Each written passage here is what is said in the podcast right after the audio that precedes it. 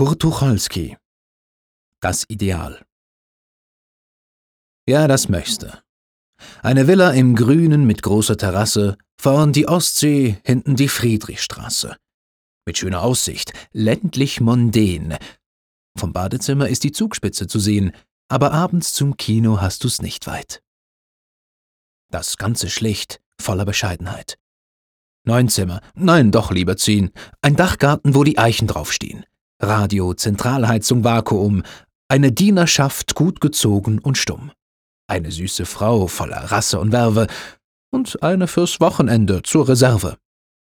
Eine Bibliothek und drumherum Einsamkeit und Hummelgesumm. Im Stall zwei Ponys, vier Vollbluthengste, acht Autos, Motorrad. Alles längste natürlich selber, das wär ja gelacht und zwischendurch gehst du auf Hochweltjacht. Das hab ich ganz vergessen. Prima Küche, erstes Essen, alte Weine aus schönem Pokal und egal weg bleibst du dünn wie ein Aal.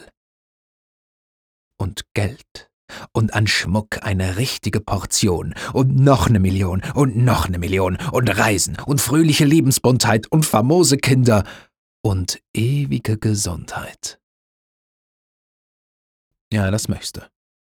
Aber wie das so ist, hienieden, manchmal scheint's so, als sei es beschieden, nur peu à peu das irdische Glück.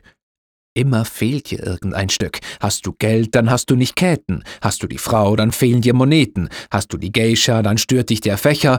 Bald fehlt uns der Wein, bald fehlt uns der Becher. Etwas ist immer. Tröste dich. Jedes Glück hat einen kleinen Stich. Wir möchten so viel haben, sein und gelten, dass einer alles hat. Das ist selten.